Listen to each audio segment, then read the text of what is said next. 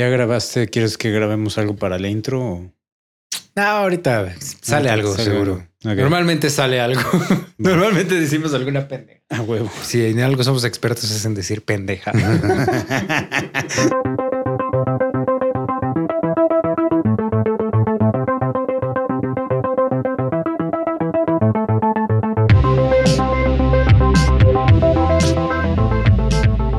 al cuarto y séptimo arte, un podcast dedicado a hablar de música y de cine.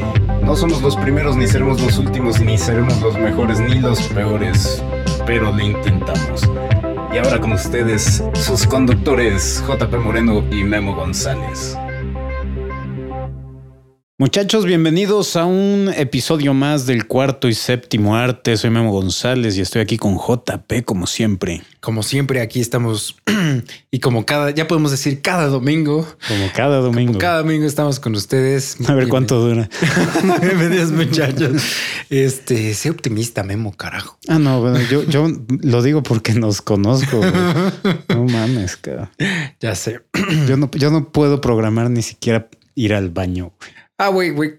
¿Quién Sí. puede programar ir al baño? Pues güey? al No menos en las mañanas uno dice, pues en las mañanas, ¿no? Pero yo así digo, ah, despertando, pero mi cuerpo de repente dice, "Ah, a las 5 quiero despertar y a esta hora vas a mear, güey. No, yo nunca he podido planear ir al baño, la neta. Mm. No soy amo ni de mi propio cuerpo. Dueño de tu dominio. Es de Seinfeld, ¿no? Un día deberíamos hacer un, un Blitzpot de puro Seinfeld. Puta madre. Es, es que Puro es la mejor serie que se ha hecho. Fácil. Sin pedos. Marta la odia, güey. No sé No por qué la odia con todas sus fuerzas. O sea, A lo, a lo mejor porque los personajes son detestables. Son detestables, güey. Son los peores personajes de la vida. Sí. Pero sí, pero pues bueno, continuamos con eh, la segunda parte de los la década de los ochentas en el género de ciencia ficción. Exacto. No terminamos el podcast pasado, a pesar de que nos echamos dos horas de hablar de todas las películas de ciencia ficción de los 80 que nos llaman la atención. Entonces vamos a seguir aquí y, y aún así son un chingo. Bueno, yo tengo, habíamos dicho, yo tengo ocho en mi lista. Tú tienes 14 o cuántas? Bueno, ya tengo 12 porque ya eliminamos a Mad Max. A Mad Max 2 y a Mad Max 3. sí, ya. Pero bueno, creo que compra- por- ah, compartimos ahí algunas, ¿no? Sí, seguro se van a duplicar unas cuantas. ¿Quieres empezar con alguna en específico o cómo ves? Bueno, yo sí, claro, güey. Este es un clásico de mi niñez, güey. Me dejó tanto traumado como fascinado de, de la exploración y la aventura eh, como niño. Eh, quería encoger a los niños. ah, sí, ese es, ese es como clásica de No, man. Eh. Y me pegó en mi mero, o sea, en mi mera edad, güey. Tenía yo nueve años, ocho años cuando salió. sea, la primera. Sí, Órale. y yo estaba. Me voló la cabeza. ¿Qué año es? querido? Del 89. Ya. ¿Tenías nueve años? Exacto. No, este tenía yo ocho años. En el 89 tenías ocho años, en el Ujú. 89 yo tenía dos años. Bien, en tu mero mole, güey. sí, güey, exactamente en mi época clásica donde me acuerdo yo de todo. Sí, güey. Cuando estabas en tu aventura en pañales. Exactamente. Pero cuando la viste en el cine o Sí, esta sí me tocó Sí. ir a ver al cine. Mi mamá me llevó no? y manches. me dejó traumado. Pero ¿por qué traumado? O sea, de mal o Es, es que lo, lo impactante, pon- ponle tú, eh, me causó muchísimo conflicto eh, el escorpión. Ah, que cuando mata que al- matan a la, aram- a la hormiga. güey. La primera vez que vemos a la hormiga, como Anthony, güey. sí, es como Anthony, exactamente. Es el, es el predecesor de Anthony. Sí, sí, sí. Y es y, to- y- y bueno, por, por, ajá, por cuestiones prácticas me vamos a, a referirnos a esta hormiga como Anthony. Entonces, cuando conocen a Anthony, eh, yo estaba friqueadísimo. Dije, qué cosa tan más horrible. Porque aparte, las hormigas son feas. son muy no, feas. eh, no, no hay por dónde moverle, no hay, no hay nada sexy de ellas. Eh, Entonces, eh, yo estaba apanicado. Pero cuando se vuelven su amigo y así le están dando galleta y todo, dije, ay, qué chingón. ¿no? Y así la crean, la vuelven su carroza y la tienen aquí av- avanzando con colgándole la, la- el trozo de galleta enfrente como si fuera una zanahoria con como un caballo. Ajá. Pero cuando se topan contra el, el alacrán y Anthony pelea para defenderlos, no. Pero este, y, ay, que lo, y lo pica. Sí, No. ya sé. y se muere. güey. Se muere, güey. No, no, eso.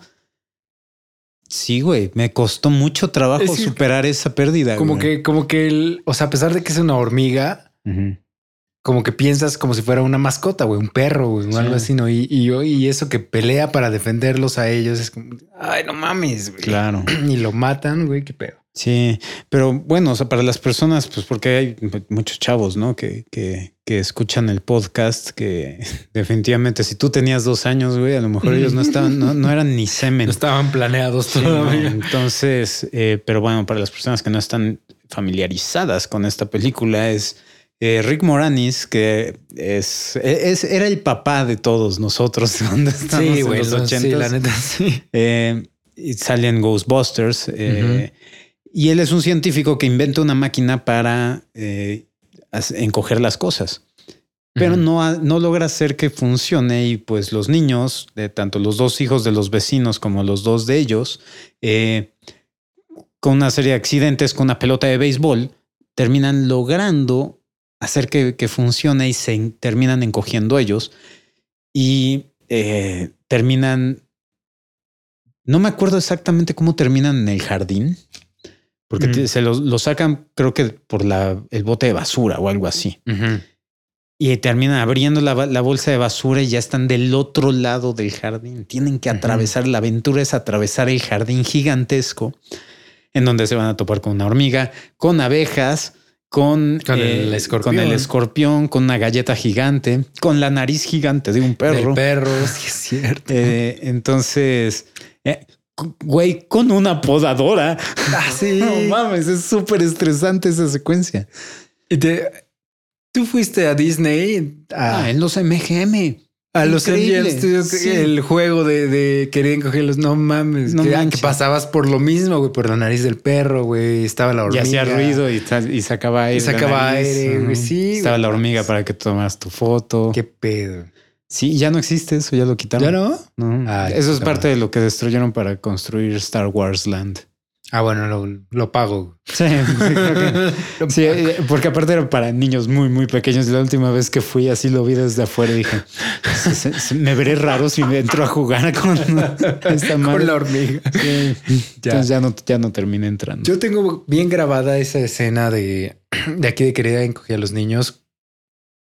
Cuando están este, Rick Moranis y la esposa Ajá. colgados en un aparato, Para examinando cada centímetro del, del jardín para no pisar a sus hijos. Sí, sí, sí, con sus lupas, con Sí, su casco de sí, sí, lupa. Con casco de lupas para ver exactamente todo. Esa escena la tengo como bien. Sí, es, la- bien es genial. Y no tatuada. manches, cuando, cuando el vecinito este que le que llega y está súper emocionado porque va a o sea, no hay nadie, entonces dice, ay, voy a jugar un rato con la podadora eléctrica que el papá inventó, que se controla con control remoto. Entonces el cabrón se pone a jugar con esa madre y a podar el pasto. Y están los, chavi- los chavitos y el estrés de cuando los papás se, se dan cuenta de lo que está pasando. Uf, no, no, no, no.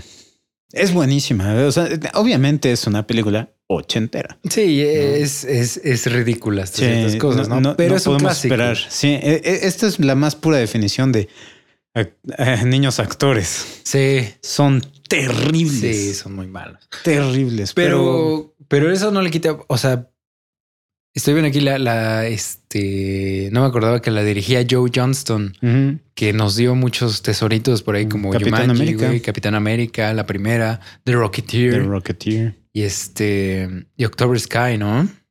The Rocketeer yo argumentaría que es básicamente la misma historia del Capitán América, ¿no? Entonces Ah. podría ser como, o sea, podrías ponerle, o sea, en- en nada más que en lugar de un, un- de un escudo tiene su ¿Un cohete? cohete, su, ajá, su, ah, su jetpack. Ujú. Sí, pues es- yo creo que por eso lo jalaron a este cuate, ¿no? Porque querían hacer exactamente algo así. Joe Johnston no hizo también Jurassic Park 3. Tres. Ton, sí. ton, ton. Bueno, todos tienen que tener una mancha en su, en su currículum, güey. Si no, excepto Kubrick, güey. De ahí Sí. fuera nadie, todos tienen una mancha en, su- currículum. Güey, eso, eso contaría como ciencia ficción, ¿no? ¿Qué? Jurassic Park. Sí. Claro. Ah, qué chingón. Pero Vamos a poder el- hablar de Jurassic Park. El siguiente domingo, el siguiente domingo vamos a hablar de Jurassic Park. Eh, pero sí, yo estoy viendo también aquí que la música la hace James Horner. Qué chingón. La música es yo no me acordaba. güey. No me acuerdo. De hecho, no me acuerdo en este momento de la música. O sea, estoy viendo porque estoy viendo aquí el artículo de Wikipedia, es porque sé eso, pero no, yo ahorita sí me. No. seguramente ahorita terminando el programa pondremos la música y digamos, ah, Claro. sí. O sea, me la imagino mucho con mucho piano, mucho, Seguro. muchos, muchas cosas así. O sea, como que me la imagino de ese estilo, así como que muy alegre siempre. Ya. ¿No has visto esta película este que se llama Score? O sea, es un documental sobre, sobre los soundtracks de las películas. Ah, no. Está buenísimo. Si quieres te lo paso, ya lo, te- lo descargué. Eh, habla, obviamente son entrevistas con un chorro de, de compositores, Hans. Zimmer, John Williams, o sea, todos los, los chingones. Ok. Este, y hablan de todo, ¿no? Así de, de, de cómo componen, qué piensan, qué hacen, bla, ¿no? Está padrísimo, ¿no? Y un poco de la historia, los, de los soundtracks, etcétera. Y al final, güey, no mames, o sea, Marta y yo estábamos así a punto de llorar. al final, los créditos hacen como un tributo a James Horner. Oh, Sale James Cameron hablando de cuando escuchó por primera vez este, el de Titanic. la de Titanic, que es el, el piano de My Heart Will Go On. Pero Se me que, puso la piel chinita. ajá, pero que, que él recibió un cassette de James Horner, un disco, no me acuerdo qué, y decía, Creo que ya era un disco, ¿no? creo que ya era un disco. Puede, puede ser un cassette porque todavía se usan mucho los, los DATs que son que es cinta digital, güey. Pero bueno, no sé qué era, no me acuerdo. Igual hiciera un disco. Este que decía este. Ay. ¿Cómo se dice cuando haces un dibujo, pero antes de hacer como tu ¿Un trabajo sketch? final? Un sketch. Sketch, decía. Nada más. No, así James Horner sketch. Entonces James Cameron dijo, ah, es para la escena de cuando están dibujando a, a Rose, ¿no? Y era el piano, era literal el- lo que escuchas en la película, era el piano de My Heart Will Go On el inicio. Y entonces, y la por así pone la escena de, Leonardo dibujando a Rose y este, y pone la el disco que le mandé y queda perfecto. Y entonces así ya, ah, está, perfecto. Y creo que al otro día algo así llega James Horner así, oye, ¿te escuchaste lo que te mandé? Sí, quedó perfecto con la escena de sketch. No, era un sketch, o sea, era un, un sketch de una idea nada más de un piano para lo que quisieras. No, pues está perfecto para esta escena de- del dibujo. Qué cabrón. Bueno, te lo orquesto algo. No, no, no. Déjalo Ah, así. sí. Piano. Así está perfecto. Mi James Horner es mi, mi compositor favorito. Sí, Yo eso. No puedo, no puedo con que se haya muerto. Ya sé, ya sé, pero que algo más de querida encoger a los niños. No. La, la que la que le sigue, la secuela es querida grande a los niños. Es querida. O hay una querida encoger a los niños dos. Es Porque hay Honey, un- Honey, I blew up the baby o algo así o the kids. I blew up the kid. Ajá, y entonces Ya aquí eh, está. ajá. eh, hace gigante al bebé. Es mala con ganas. Es pésima. Sí. Y la tres ni siquiera me acerqué a ella. Es la de nos encogimos a nosotros mismos. Mm, ya. Sí, es cierto. Sí, no, la, única buena es la primera, ¿no? Querida encoger a los niños. Y era de estas películas clásicas que pasaban en Canal 5 a cada rato. Cada ratito y era Sí. genial. La neta, sí, esta, esta es una muy buena película para chavos. Sí, la neta sí. ¿Algo más que agregar? Nada más. Perfecto. Eh, que, que regrese a actuar este Rick Moranis. Rick Lo Moranis. ¿Qué, extrañamos. qué ha sido de Rick Moranis? Se murió su mamá, su esposa de Ya cáncer y el güey se retiró de, de actuar para, para este, cuidar a los Ah, no, a sus hijos. O sea, que, no, que sus hijos no se quedaron sin papás, pues, ¿no? Eh, presentes. Y pues el güey hasta la fecha no. No y fue el único inteligente que no se vio vendido, mercenario, que cuando le, se acercaron a decirle, güey, ¿quieres hacer un cameo en la nueva película de Ghostbusters? El cabrón dijo, no, No. le veo ningún sentido. Ajá. O sea, feliz de la vida, pero preséntenme un proyecto que tenga sentido. ajá. O sea, No, estás no pendeja. estas mamadas. ya. No, pues no. Pero bueno, continuaremos entonces. Yo quiero hablar de Star Wars. Si no vamos a hablar de Star Wars, güey, vamos a hablar de Spaceballs. Muy bien. Excelente. La parodia oficial de la Guerra de las Galaxias, ¿no? Absolutamente brillante. La- Es una de las obras maestras de Mel Brooks. Sí, no mames. Este. De 1987, igual el año que yo nací. Que estoy viendo. Ese 87, ¿qué habíamos dicho que salió? Salió Depredador en 87. Depredador. Salió eh, Otra, Robocop. ¿no? Robocop. También fue un buen año para la eh, ciencia ficción. Depredador. Inner Space. Inner Space, que es la que te gusta. Mm, Running Man. Ya que esa no, También ya salió en dije, no hemos visto. Bueno, yo no he visto. Pero sí, Spaceballs, que, ¿cómo le ponen en español? En español le ponen un título súper pendejo. Locos en el espacio, una pendeja. Le-. Lo he visto con, con tres títulos diferentes, güey. O sea, hace ratito tenía yo la lista por acá y en esta lista en Google lo pusieron como la loca historia de las galaxias. Eso está en la portada de la imagen, güey. No. Pero abas- abajo dice SOS, hay un loco suelto en el espacio. Esa es la que yo había visto. Que se chinguen a su madre. cabrón. Sí, no, o sea, ¿qué, qué pedo? güey? Bueno, es que también, ¿cómo traduces Spaceballs? Bolas en el espacio. Pero creo que no tiene el mismo sentido. Aquí en, estoy viendo en, en IMDB que, que la ponen como SOS hay un loco suelto en el espacio. Supongo que ese es como el título oficial en español o algo. Pero sí, bueno, Spaceballs es una parodia de la Guerra de las Galaxias. Eh, tenemos una burla casi de cada uno de los personajes. Este, tenemos a la princesa en apuros, tenemos a una especie de Han Solo, que es este, este, ¿cómo se llama? Bill Pullman. Ah, es Bill Pullman, después lo veremos como el presidente en la siguiente década. la siguiente década salvando a los extraterrestres, de los extraterrestres. Bill Pullman como una especie de Han Solo, Luke Skywalker. Eh, este Y el, su Millennium Falcon es una casa rodante. es una camioneta ahí bien rara.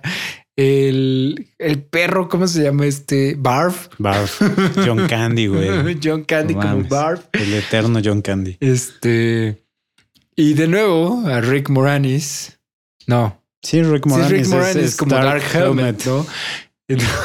que es la burla de No Darth mames, Vader. es, híjole, es que esta película tiene 500 chistes que son memorables. Vaya, eh, eh, eh, hay una línea que Estoy es... riendo, no vas a acordarme. Hay, hay una línea que me fascina, creo que es la que más me marcó cuando la vi desde la primera vez, cuando sale el- la versión de Yoda que se llama Yogurt. Yogurt. Ajá. Este que dice, bueno, ¿y qué otra cosa tienes acá o qué es lo que haces aquí? Y el güey dice, merchandising. Dice, ¿Qué? merchandising, merchandising, where the real movie from the, the- where, where the real money Money. from the movie is made.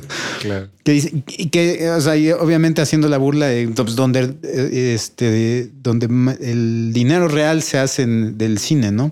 con la burla exagerada hacia Star, Star Wars, Wars, que claro. es pum, en, eh, que curiosamente también es el guiño, porque es la única forma en la que consiguió el permiso de George Lucas de hacer la parodia. En, en ese entonces, eh, no sé, me parece que no estaban tan claras las leyes, o sea, sí estaba un poquito más estricto el no poder hacer ciertas cosillas. Entonces, Mel Brooks le pidió autorización al George Lucas de hacer esta parodia de Star Wars, no, que es claramente, ¿no? O sea, eh, Sí, no hay, no no hay. hay, no hay por Ajá. dónde moverle, es tal cual una.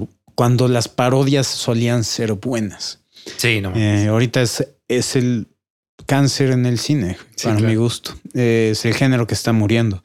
Y este George Lucas se lo autorizó, pero le dije, "Bueno, la única, la única cosa que no te voy a, que, o sea, te lo doy con la condición de que no hagas, no saques juguetes de tu película.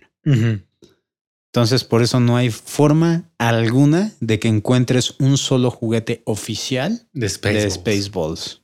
O sea, nunca encontraré una figura de yogurt. Nunca, güey. No mames. Nunca, nunca. Al menos oficial, güey. Bueno, ahorita con el cambio a Disney no, no habrá eh, ya po- posibilidad de. No, vamos. Pues quién sabe, porque ni siquiera, o sea, Spaceballs creo que, o sea, no es, no es de George Lucas. No, claro, pero eh, o sea, este permiso no habrá caducado con la venta de Lucasfilm a Disney o. Pues- bueno, no sé, estoy especulando tal vez. Puede demasiado. ser, pero pues también a lo mejor los estudios lo harían una vez que Mel Brooks se muera, porque. Mel Brooks es el que tiene los derechos de Spaceballs, ¿no? Y han sacado continuaciones de esta película. ¿Hay, ¿Hay secuelas de Spaceball? No es una secuela, sacaron una, una serie animada. Ah, sí, es cierto. Malérrima. Esa sí. Sí, sí. No, ni siquiera nunca la vi, pero sí, sí sabía de su existencia. No, esta película es, es, es, es, güey, me cago de risa cada vez que la veo. Eh, que les dice, pero el pedo siento que es que, o sea, bueno, está bien, ¿no? obviamente la película está hecha en inglés, ¿no? Ujú. O sea, está escrita en inglés, obviamente Sí, es para un público son- anglosajón. Los chistes son muy difíciles de traducir porque hay muchos chistes de puns, de, de, de, de juegos de palabras. Sí, Pain en el desierto. Peine en el desierto, güey. Come the Salen con un peine gigante. No mames. Casi me da algo. Sí, o sea, ¿cómo traduces ese chiste, güey? No se puede, ¿no? Sí. Entonces sí es como que necesario absolutamente verla en inglés para entender los chistes, güey, Cuando llega Dark Helmet es... Y no puedo respirar con este puto casco. Güey, creo que el mejor chiste de todo, de toda la película es cuando, cuando salen. que dice, ahora cómo vamos a saber hacia dónde fueron. Dice, no se preocupe. vamos, Podemos adelantar. vamos a, a- a- a la, a la sección de películas. Es como la sección de películas. No sabe, es lo, es lo nuevo, lo nuevo de moda. Ya sale la película a la venta antes de que terminen de filmarla. Dice, ¿cómo es posible esto? y cuando, no mames, cuando están adelantándole, están viendo así de que Ludacris Speed, go. Dice, no, adelántale a esto, adelántale esto. que el cabrón se desmadra. Este, ay, no, no mames. Y que mis- se ven a sí mismos, ¿no? Voltean se a la sí, sí. ¿Qué estamos, ¿Qué estamos viendo? Esto no ha pasado. Estamos viendo ahora. ¿Cómo que ahora? Sí, estamos- lo que estás viendo ahorita está sucediendo ahorita. Dice, pero ¿cuándo fue? as- ayer? Eh, eh, que ahí es donde entra. Dice, when is then? We just, missed. Just, just missed it. When? Just now. Now? No. Then. When will then be now? Soon. no mames. Es No. brillante, güey. O sea, todos los chistes en esta, en esta película. Y yo, puta, es probablemente, probablemente he visto más esta película que cualquiera, cualquier película de Star Wars. ¿Neta? No, sí, no, no. Güey, yo la he visto hasta con el comentario de, de Mel Brooks. No mames. Y es genial porque Mel Brooks algo, algo tiene con, con, bueno, es algo maravilloso que Mel Brooks tiene en sus comentarios que te va contando todos los tips. O sea, eh, eh, ¿Para hacer la- películas? Ajá, para esta escena la hicimos así, ¿no? Este efecto visual, si se dan cuenta, es un espejo. Ah, qué Este, o sea, chingón. güey. cosas así. O sea, el güey te va contando todos esos detalles. Y hay veces que también te gana la ternura porque el güey está viendo la película contigo, güey. Y el güey así llega a un punto y dice, es que sé que tengo que estar hablando, pero tengo que, que sentarme a disfrutar de este chiste, güey. No, o sea, eh, eh, te, te mueres de la risa con él. La neta sí vale muchísimo la pena. No nada más verla esta, sino todas las películas de Mel Brooks con su Sí. comentario. Ya. Es excelente. Hasta Nunca- las películas malas. No manches. Nunca, creo que he visto bien, peli- bien poquitas películas con comentario de directores. No órale. Sí debería haber más, la neta. Pero bueno, quería hablar un poquito de... Este, ¿ves? Obviamente viste... Ay, Guerra Mundial Z, Sí. ¿no? Guerra Mundial Z está basada en un libro... Que es el de- hijo del- Es el hijo de Mel Brooks, ¿no? Max Brooks. Nomás aquí una pequeña anécdotita. güey. Max Brooks, cuando sale de su libro y está como en, en la fama, o bueno, está en la cima de su popularidad, hace un Ask Me Anything en Reddit, Órale. pero lo hace en forma de video. No- normalmente los Ask Me Anything son en texto, ¿no? Escritos. Pero él les dice así, les, lo voy a hacer, pero mándenme las preguntas y les hago un video mejor, ¿no? Y para que me vean y órale, ¿no? Entonces le mandan las preguntas y están respondiendo. Y una de las preguntas es, ¿qué, o sea, qué se sintió crecer con Mel Brooks como papá? y Max Brooks pone así una cara súper seria, así súper seria. Así de, ¿qué quieren que les diga? O sea, ¿ustedes creen que, que es bueno para un niño de 13 años ayudarle al borracho de su papá a esconder prostitutas muertas? en- o sea, ¿tú- ¿ustedes creen que esa es una bonita experiencia que yo quiero platicarles? y así empieza a decir un chorro, un chorro de mamadas que obviamente son falsas, pero él las dice con una seriedad. Qué chingón. Ay, No no, es cagadísimo. Sí se ve que es a toda madre ese cabrón. Sí, sí, sí. Entonces ya nomás era ahí un detallito más de la vida de Mel Brooks. Pero sí, si no han visto nunca Spaceballs, véanla porque no tiene... Me encanta el cameo al final que hace este John Hurt repitiendo su rol. Ah, sí. De güey, Alien. Ah, y también salen este, los del planeta de los simios. Los del planeta de los simios. Oh, no. Spaceballs. Spaceballs. There goes the, There goes the planet. There goes the planet. Ay, no mames. Qué buena es esta película. Qué buena es. Ay, sí, güey. Es que hay tantas, tantas puntadas que tienen. Cuando están peleando con los anillos láser y, y el helmet da un espadazo y le pega al camarógrafo, al, al de sonido. Al de sonido, güey. El grip. No, No, te dice, eh, fue él. No mames. Sí, Sí, tiene, híjole, sí tiene unas puntadas. Cu- Cuando pone, o sea, es que son puntadas muy sutiles, Sí. son graciosas. O sea, ahí es cuando notas un poquito más la inteligencia de la persona que, y la creatividad.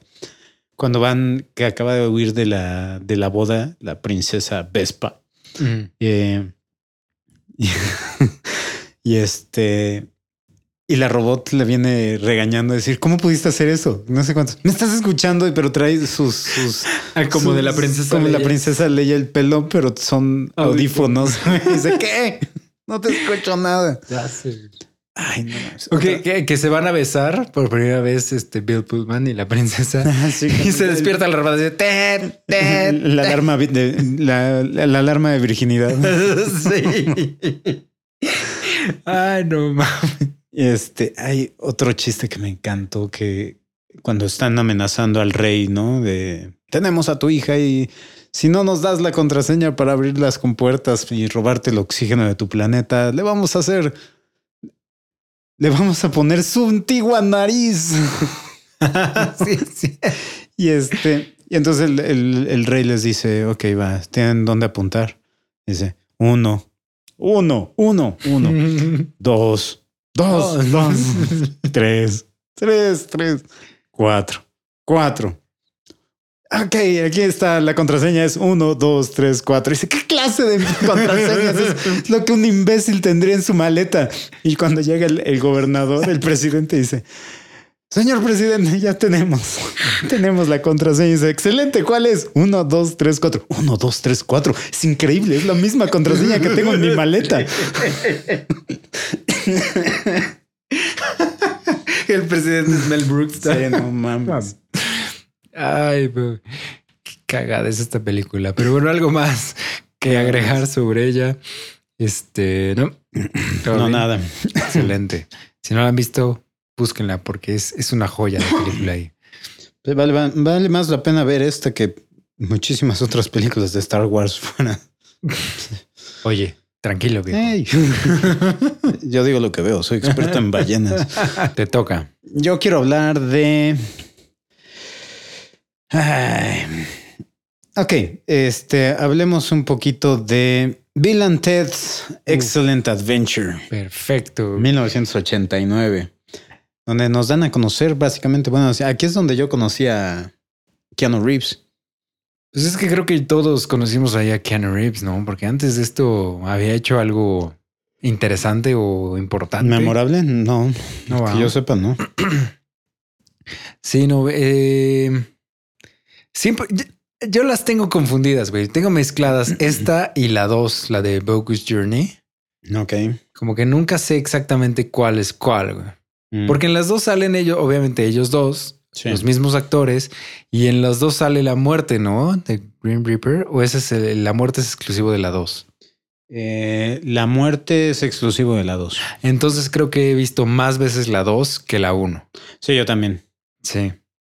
A mí me divierte más la 2.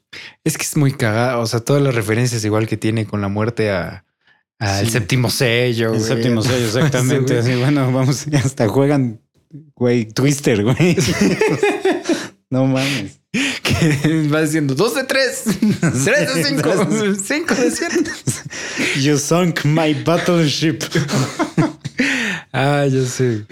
Pero y también, entonces también en la 2 cuando se hacen, hay robots que son copias de ellos. Eso es la 2.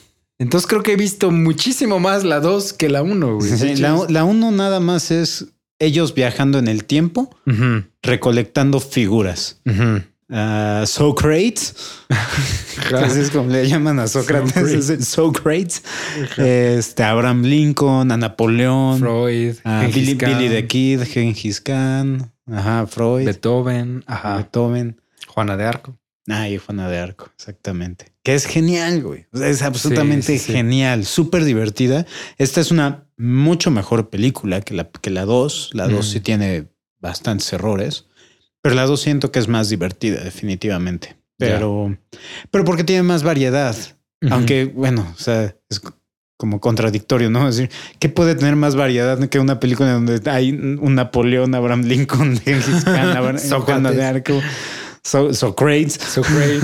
Pero sí, o sea, la, la- la historia de esta película es que estos dos cabrones van a reprobar el año si no, eh, si no pasan su, su presentación de historia. Y los dos son unos idiotas. Entonces llega George Carlin, llega del futuro, Es cierto, es George Carlin, ajá. este, con una y viaja en el tiempo con una cabina de teléfono. Ajá. Y les dice, ustedes tienen que pasar ese examen porque si no pasan ese examen, no se convierten en las superestrellas que, de rock en las que se van a convertir y no van a salvar el planeta. Porque su música va a salvar al planeta. es lo más ridículo de todo el asunto. Entonces estos dos imbéciles que no saben nada de historia dicen, ok, tomen esta máquina del tiempo y hagan su viaje y hagan la más espectacular presentación de historia que han logrado. Y entonces Ajá. en todo este viaje conocen unas damiselas en peligro en la, en la época de este medieval que con las cuales te terminan casando. Eh, este y, y conocen, creo que al primero que se que, que suben a la cabina es a Billy the Kid y ya de ahí se los llevan y entonces llevan a Billy the Kid. Esta es otra de las películas en las que el viaje en el tiempo no me No molesta, güey. No Ya, me- te o estoy sea, viendo, güey. Estás muy eh, emocionado Está de tan ella. divertida y también, ajá, está tan bien lograda que me vale madres todas las paradojas temporales que están creando y todo que, ajá, todo estaría destruido. sí, ya. Pero eh, uno de los detalles que más me gusta de esta película es el personaje de Napoleón, porque el güey es un ojete, güey. O sea, el güey es un villano y el cabrón está tratando de, de, de- o sea, ve ciertas cosas y su mente siempre es a cómo puedo hacer esto, usar esto para conquistar el mundo. ¿no? Entonces, sí tiene, tiene, tiene cosas muy, muy buenas. Sí, es de esas películas que ampliamente recomiendo. Ya. Y Yo, yo, entonces yo tengo como que bien poquita memoria de esta película, güey, porque creo que la que siempre agarro y siempre he visto es la 2. Como que nunca las he podido diferenciar bien. Y de lo ahorita que mencionaste, no me acordaba, güey, que Rufus es George Carlin. güey. Sí, Sale súper joven. güey. O sea, es- y es 89, tampoco es como tan, tan, tan vieja. O sea, como 10 años después ya George Carlin ya se veía viejito, güey. Sí, George Carlin dio el viejazo. güey. Durísimo. Muy cabrón. O sea, en es, cuando hizo esto fue cuando estaba en la cúspide de su carrera, yo creo. Era- fue cuando hizo el stand-up de reduciendo los 10 mandamientos a nada más uno. Es una obra maestra. Las personas que no hayan escuchado ese stand-up es genial. Eh, no es apto para los que son susceptibles o eh, sensibles a críticas hacia A la, la religión, religión, porque él era, sí, Súper ateo, bro. Súper, súper ateo. Y, y sus, muchos de sus stand-ups era completamente en contra de la religión. ¿no? Sí, completamente. Y, y era de esos que eran abiertamente agresivos. O sea, sí Ujú. confrontaba en talk shows y todo eso, o sea, en debates. Eh, hay unos videos muy buenos de él, Eh, eh, porque aparte era muy inteligente, ¿no? O sea, no es, no es el güey enoja, enojón, este, que tiraba cosas y berri- hacía berrinches nada más tirando mierda. No, o sea, era es de los mejores este, comediantes que se han parado en un escenario. Sin sí, la. Y su personaje es muy divertido. Y, y esta película nos deja así el, el clásico de cuando los cabrones, o sea, el air guitar de estos cabrones. de- Sí. Mames. Y de aquí es donde se ganó la, este, el- la fama. Bueno, sí, hasta fama y échate a dormir, ¿no? Eh, Keanu Reeves con el wow. wow. Yeah. Sí, sí, sí. Pues de hecho, Ya, ya anunciaron que viene la tercera. sí, eso vi. hecho. Eso vi. Estaría interesante ver qué, qué hacen, ¿no? Pero también siento que es un poco ellos dos, o sea, Bill y Ted, o tal vez dime si estoy exagerando o alargando aquí mucho, pero también puede ser que hayan sido como medio inspiración ahí para BBC Bothead, güey. Un Porque poco sí, son así como, ah, como que medio tontos, como que rockerones, como que... Sí, nada más que son más, o sea, eh, BBC Bothead los, los dirigieron. Es, es básicamente lo, lo mismo que sucedió con Rick and Morty Ajá. y eh, este Y Doc Brown y Marty. Marty. Es lo mismo, o sea, se los llevaron a un Al lugar extremo. muy oscuro. ¿no? O sea, más, más humor negro, más. Sí, sí, sí. Claro. Pero sí, sí, no, no me. No me sorprendería, güey. Lo que pasa es que sí, o sea, son muy exageradamente diferentes, güey. Sí, sí, son muy diferentes. En ¿no? cuanto a. Porque son súper positivos. O sea. Bill y Ted son Sí, súper claro. positivos. Son tan imbéciles que son así, todo es maravilloso. y Entonces, Party on. Ah, ya sé. Pero sí, creo que la 2 es la que he visto más con la muerte, güey. El, el personaje de la muerte me, me da muchísima risa. güey. sí, es Está genial. muy, muy cagado y está muy bien hecho. Y, y al final, me encanta el final de la 2 Ujú. cuando tocan God gave rock and roll to you. Sí, güey. eso, o sea, fue- de- eh, regresaron el tiempo para volverse los más chingones y tocaron una canción de Kiss. Hey, tranquilo con Kiss, güey. Ey, me gusta Kiss, güey, pero no, no necesariamente diría yo que esa es la canción que me marcaría. Como que, porque en automático en ese momento empiezan así todos los, los tabloides, todos así como Billy Ted rompen récord, Billy Ted hacen esto, Billy Ted logran la paz mundial. Queda perfecta la canción con eso, güey. Pues sí, un poco así.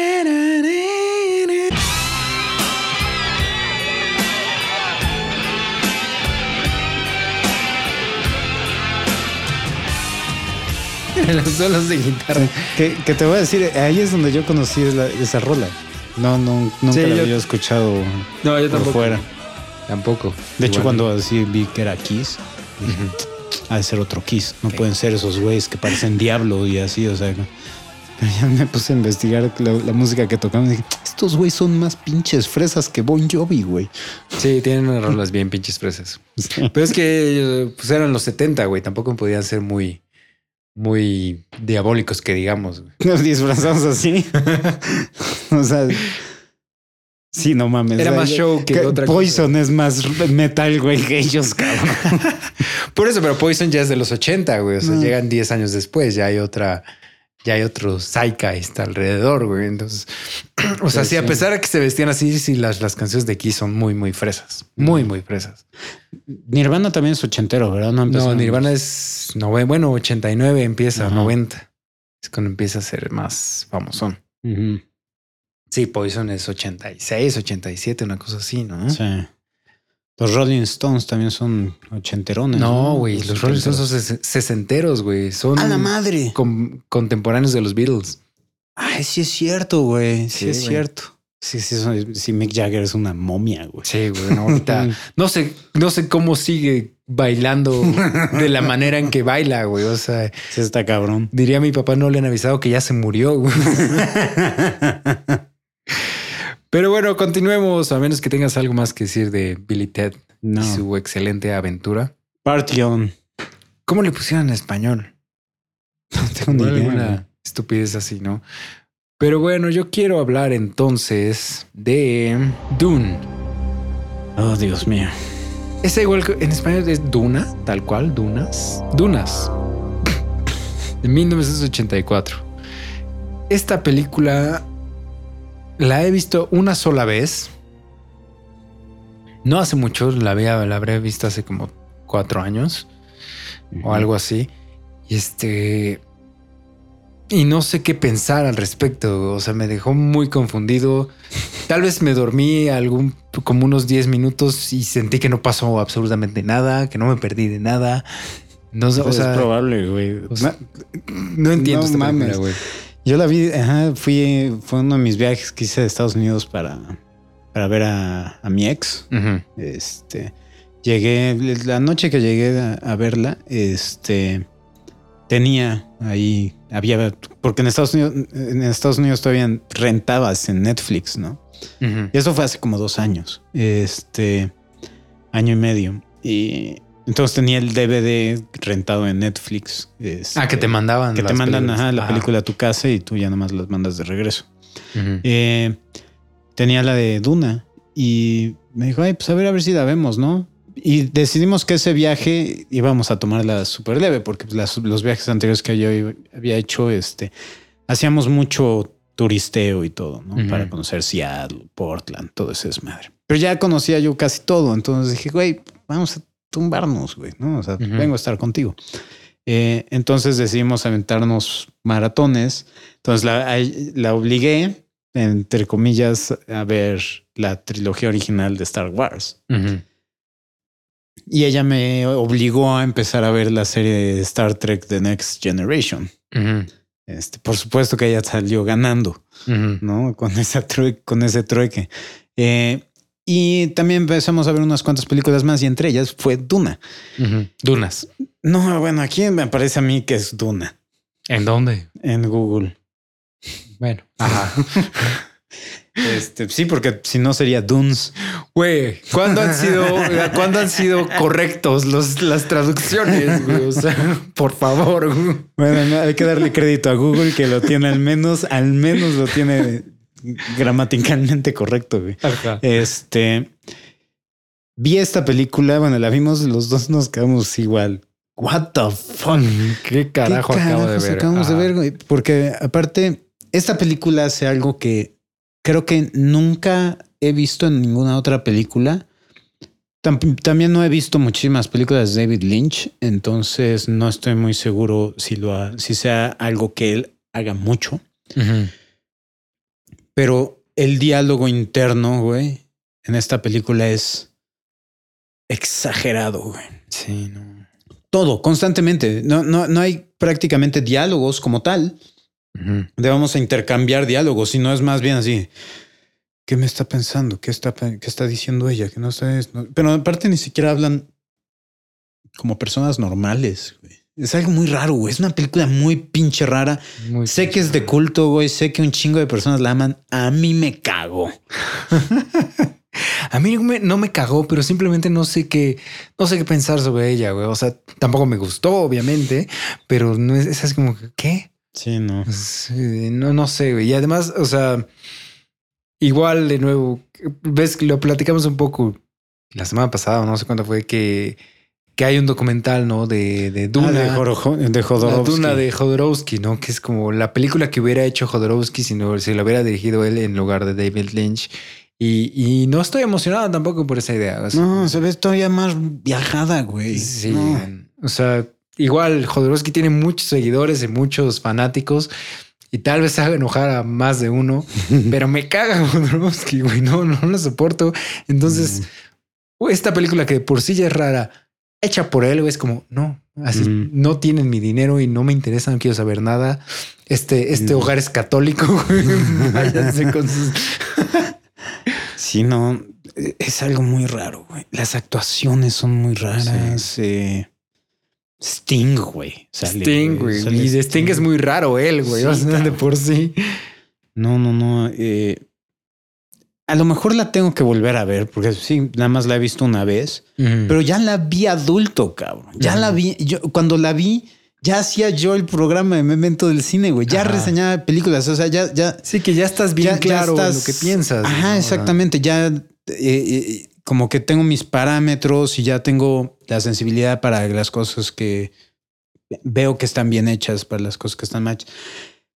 Esta película se me hizo, o sea, estuve Mira, no voy a decir que es una película mala. y No, y, Mm. y a lo mejor fue exageradamente abrupto decir que me cagó. Pero lo que no sería una exageración ya es no te que puedes retractar, retractarme, está grabado. está grabado. Eh, pero lo que sí puedo decir así tajantemente, me aburrió. Sí. Esta- o sea, me costó trabajo mantenerme despierto viendo esta película. Hubo momentos que le teníamos que poner pausa y dialogarlo así de, ¿qué está pasando, güey? O sea, ¿cuál es el, qué- fue el objetivo de esta conversación? ¿Qué es lo que está sucediendo? Entonces no, no entendíamos, güey. O sea, teníamos que estar aquí, o sea, realmente tratando de, de a- encontrarle un sentido a cualquiera de las cosas, porque hay 500 millones de cosas que suceden en la película que dices, ¿cuál fue el objetivo? ¿Por qué me pusiste esto? No tiene nada.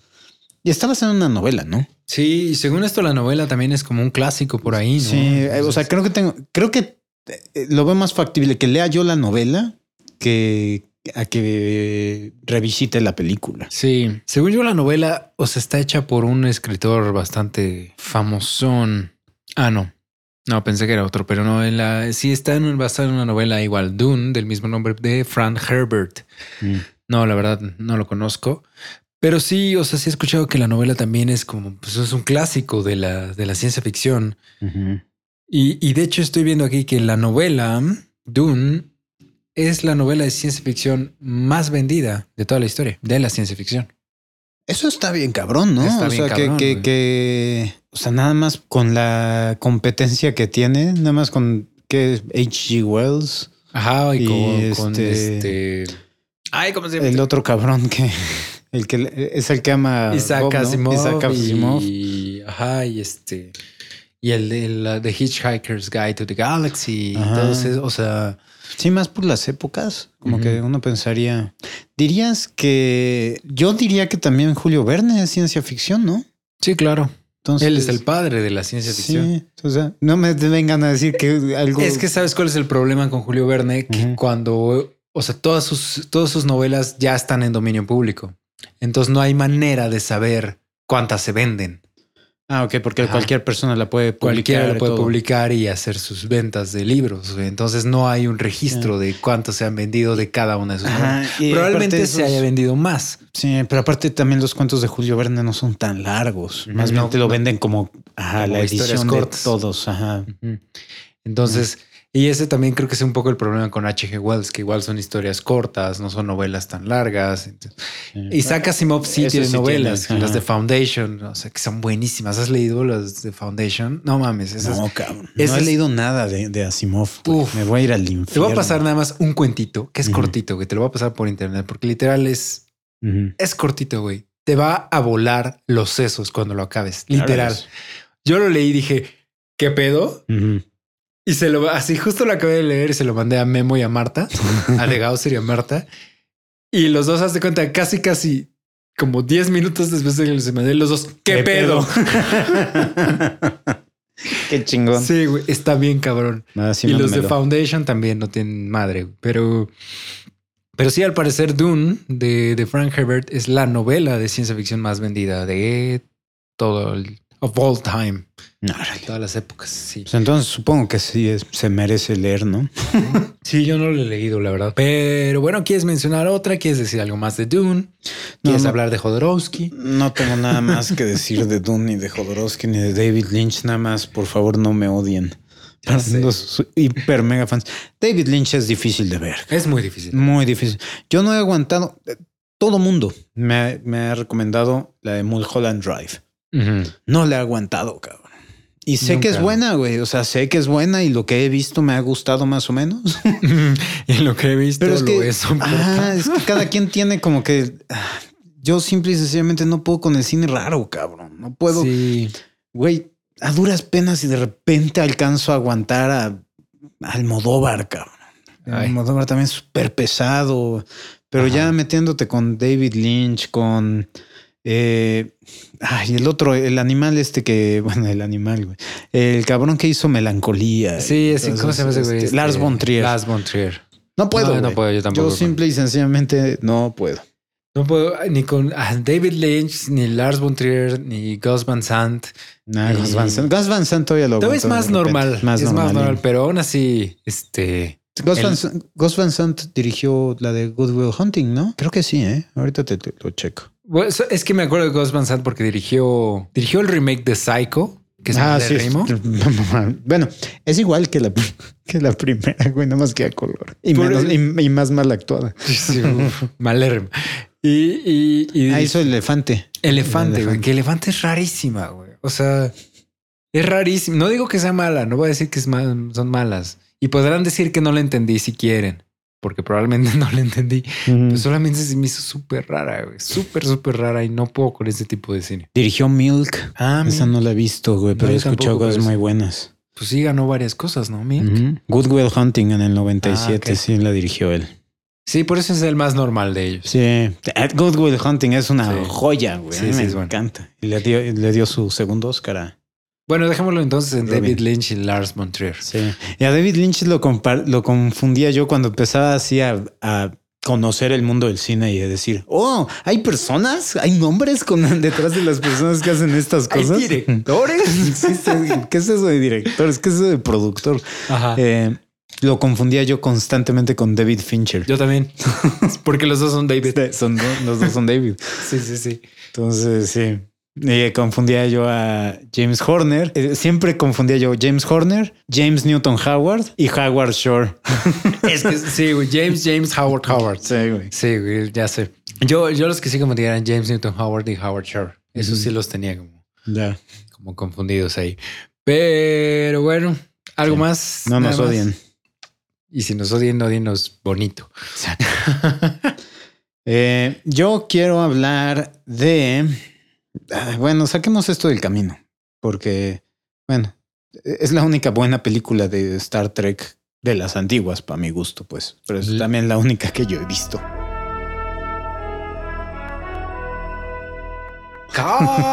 Khan. Sí, güey. Wrath of Khan, la ira de Khan, de La ira. 1982. Con su remake de, del 2000, ¿qué fue? ¿11? Sí, güey. Into Darkness. Into Darkness. Que es muy buena, güey. Es buena, pero, pero ¿por qué ocultas? Ya di Es que una es Khan, güey. O estupidez, sea, sí, por- güey. Todo el mundo sabía. Es, es, es, o sea, es buena, pero, pero peca de lo mismo que peca Spectre de, de. James Bond. Sí. O sea, que hacen un twist que Sí, nomás es sabes que. es- Blofeld, ¿no? El, el villano en esa. Ajá. Ajá, Blofeld. Sí, que se supone que lo debes de conocer, pero solo lo conoces si has sido fan de la saga durante toda su historia, güey. Que Sí. no todos han sido fans de. O sea, si hay muy, no digo que nadie, no, son muchos fans de James Bond, muchos los fans de Star Trek. Ujú. Pero si no eres fan de nada, dice, ah, soy Khan. Sí, Ah, güey, porque aparte lo ok. hacen súper dramático. Eso, es- eso fue. Pero es que eso es el fanservice, ¿no? Entonces, para las personas, para los fans de Star Trek, tuvieron un pequeño orgasmo en ese Claro. momento. Para los que no tengan siete años, que no vieron venir eso a kilómetros de distancia, es de que estaba la publicidad, Claro. ¿no? O sea, el personaje se llamaba James Harrison. ¿no? Pero bueno, estamos hablando de de Wrath of Khan del 82 con, Ricardo. Ricardo Era con R. Montalbán. Ricardo Montalbán. eh, que qué carrera tuvo ese cabrón, eh. Sí. Ese, ese güey fue villano de Bond también. Sí, sí, sí. Un villano de Bond y Un villano de fue Star villano de. Star Trek. Nada más le faltó estar ahí en, en Star, Star Wars. En Star Wars. Y bueno, durante muchos años en la, Bueno, y salió en Spy Kids. El abuelo. Sí, sí, sí. Y este en silla de ruedas. Ah, mira, y él sale en las que te comentaba la otra vez, la de Escape del planeta de los simios y Conquista del planeta de los simios. Él es, ahorita estoy, estoy viendo y me acordé, él es el papá, entre comillas, de César. O sea, es el que adopta a César. El humano. Ajá, Ah, hermano. ok. O sea, es, es el James Franco de las, Ah, de las viejas, por Ah, así muy decirlo. bien. Son las que tengo que ver. Exactamente. Esas dos, Escape y Conquista. Sí, pues qué, qué personajazo crea este cabrón, eh. Sí. O sea, Sí, realmente, o sea, a pesar de que físicamente se ve ridículo, así con el pecho abierto, así de pelo largo. tiene el pelo largo y güero. Sí, sí, sí. eh, que ahí es cuando dices, bueno, sé, sé consistente, este JJ, ¿no? Sí, sí, Este, sí. Porque eh, algo que me gusta mucho de lo que hizo JJ es que no niega, no niega el- la existencia de las de la, del canon antiguo, pero simple y sencillamente con el hecho del viaje en el tiempo hizo que se creara una otra línea Sí, temporal. Marina, Eso se me hizo genial. Genial, es una mejor, la mejor forma de verlo manejado. Este, las otras películas sí están en, en línea de, con- de continuidad, sale Spock viejo, todo ese rollo, ¿no?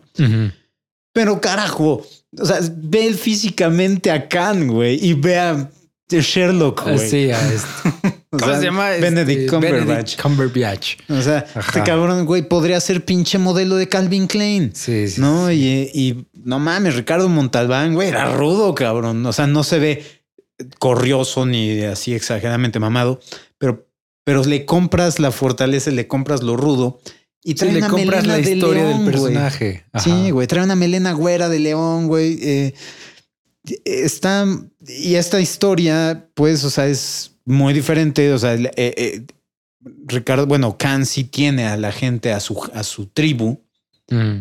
de, sobre, de superhumanos, eh, que es a la que está tratando de, de salvar en esta, en esta película, bueno, en la película del remake. Este, eh, eh, a esa gente es la, la que tienen metida en los torpedos de, de energía. Entonces aquí sí los vemos despiertos, ¿no? Y la película empieza con Chekhov siendo controlado, le meten creo que como un pinche gusano en la oreja o algo así. Sí, algo así. Ajá. Y este, y eh, o sea, eh, se maneja el paralelismo, ¿no? Bueno, bueno, es spoilers, güey. Ya saben que, que aquí es- vamos a tocar spoilers de todas estas, pues, estas películas. Pero al final, en lugar de que se muera Kirk, se muere Spock. No, exacta, en, en exactamente las mismas circunstancias, ¿no? Este cabrón se mete al, al reactor nuclear de la, de la nave y la, y la radiación termina matando a Spock, que es una muerte 500 millones de veces más emotiva que la que manejan en la, la de Into Darkness, ¿no? Eh, con la última palabra así de las últimas palabras diciendo siempre has sido y siempre serás mi amigo o algo así. Ah, puta madre, es una, es una- muy, es muy buena. buena. escena. Sí, yo, pero yo tampoco me. Este, Me acuerdo. Está parafraseando, pero ahí entiendes muchísimo más el grito y le crees más el grito Ajá. a William Shatner que al Spock, güey, de la otra, güey. O sea, cuando empezó que gritó, dije, no, güey, ¿cómo haces esa mamada, güey? Spock no hace eso. Ya sé. Sí, no, eh, la verdad yo nunca he sido como muy fan de Star Trek. O sea, muy superficialmente he visto algunas, este, algunos capítulos de la serie sesentera, güey, o sea, de la original, de la Next Generation con Jean-Luc Picard. Eso es, o sea, la neta sí tiene cosas bien chidas esa serie. Y, y de las películas, bueno, quitando las nuevas, esta es la única que, que vi y la vi igual hace años. Pero, pero sí he escuchado, ¿no? Que es como la única que es realmente buena. O sea, porque las demás, no sé, a ver, ¿tú sí has visto más películas de Star Trek? No he visto más, pero lo que he escuchado es que las películas que son pares son las buenas Yo y las nones son las malas, güey. Ajá. Entonces, la, la que sigue, o sea, porque varias están en esta década de las cuales no vamos a hablar porque no las hemos visto, pero sé que la siguiente, que es la, en la búsqueda de Spock, que es la 3, tengo entendido que es malérrima. Y creo que la 5 es así como, no, la... eh, Cuatro. la- no, la 5. Ajá. Creo que la 5 es la que dicen que es la peor de todas, güey. Creo que viajan en el, hacia el paso para salvar a las ballenas, una mamada así. Ah, sí, creo que he escuchado algo así. Este, sí, ya Creo que he escuchado algo así de ti. Está por todos lados, todas las quejas y las críticas y chistes, todo que puedas escuchar de, de Star Trek, normalmente va a ir acompañado con un chiste. Pero no se olviden de las ballenas. Eh, a mí no me quedan muchas, güey. Hablemos, podemos hablar un poco de Brasil. ¿Has visto Brasil? No la he visto, güey, pero ¿No? he escuchado que es muy buena. Así es como que la favorita de muchas personas. Y yo no la he visto. Ahí la tengo, güey. Ya la tengo ahí lista para ver, pero no. Yo la vi una sola vez en, mil, eh, ah, te iba a decir, en 1985. No, salió en 1985. La vi una sola vez hace mucho, Pero sí me acuerdo que sí me gustó. Es muy rara también, güey. O sea, porque igual este Terry Gilliam también tiene sus dots ahí de director raro, así como. A mí me encanta. De hecho, yo bueno. tengo- en mi lista tengo otra de Terry Gilliam. No digo que sea malo, es muy bueno, pero es muy raro también, güey. O sea, tiene, tiene este películas ahí también bien raras. O sea, Sí, no, estoy contigo. Muy buenas. Completamente de acuerdo. El cabrón hizo Fear and Loading en Las Vegas. Fear and Loathing, esa es la. Por ejemplo, 12 monos la amo, güey. Pero aún así Sí. es muy rara. Muy la amo con todas mis fuerzas. Y hay otra que de él que amo con todas mis fuerzas. No sé si la has visto, se llama Las, Las aventuras del barón Munchausen. No la he visto, No güey. mames, güey. Esa película te va a encantar, güey. ¿Sí? Te va a encantar. Es buenísima. güey. Es Sí, cagadísima. la, madre. la tengo que ver. Y vi- vi- ¿Ya viste que ya viene la película de que lleva creo que 20 años tratando de hacerla, el Don Quijote? Que ya no es suya, güey. Ya se la quitaron. Se la quitaron, que le quitaron los derechos, ahora son del productor. No. Apenas, así hace como ayer o antier salió eso. Ay, qué poca madre, güey. Estaba yo bien emocionado por él, güey. Así de, güey, llevas años peleando esto, güey. Sí, sí, sí. Pues Justo así como que acaban de sacar eso que Ah, qué hijos de puta. sí. Eh, pero sí, Terry Gilliam que sale de, de Monty Python, Sí, que güey. es- era parte del, del, este, O sea, él es el que la dirige. Ajá, él- dirigió Monty Python y era, ah, de el, Holy Grail. y era el, este, el cabrón, el ayudante de- del rey Arturo, era el que iba con los cocos. Sí, pero él, él siempre sal- salía en lo de la Inquisición española. Ajá. Era uno de las que estaba Ah, sí. ahí en la didn't Eh, eh, expect the Spanish Inquisition. Sí, sal- sale por todos lados. Ves que todos interpretan como a 15 personajes diferentes. Sí, claro. Creo que él es uno de los de los de las cabezas que sale de- del monstruo de tres cabezas, el guerrero, el, el Mm. caballero de tres cabezas. Creo que es una de las cabezas. No me sorprendería para nada. Mm. Pero sí, eh, Brasil, más o menos, es una historia igual de un futuro distópico. Una especie, está súper basado, muy influenciado al menos por 1984 de George Orwell, la novela. Eh, es un futuro distópico donde el gobierno toma como control absoluto prácticamente de todo, pero donde 1984 es como súper depresivo, por así decirlo. Brasil es una especie de parodia, como o sátira. O sea, todo es como que llevado a lo absurdo, ¿no? Tan, Mm. al- tan a lo absurdo que te da risa, Ya. ¿no? Pero no es una, no es una comedia, ¿no? O sea, aquí sí quiero enfatizar bien que no es una comedia, ¿no? Es, o sea, es un, es una sátira o es un, ah, más bien es una sátira de la ciencia Sátira. ficción y de los futuros distópicos, ¿no? Entonces sí es como que, y también es muy rara la película. Igual spoilers por ahí. No, no van a ser muy profundos, nomás spoilers superficiales, pero hay una, una secuencia, de hecho, que es muy parecida a 1984, a una escena de 1984, donde el, al, a nuestro personaje principal, que es Jonathan Price, y si no te acuerdas quién es Jonathan Price, El es, High el, Sparrow. es el High Sparrow en, en Game of Thrones. El papá de Elizabeth Swan. Ajá, en sí. Piratas del Caribe. Güey, güey, cuando vi Game of Thrones y que sale el High Sparrow, yo dije, yo decía así, ese güey, ¿dónde lo he visto? ¿Dónde lo? Y como años después fue de, "Ah, es el papá de Elizabeth Swan".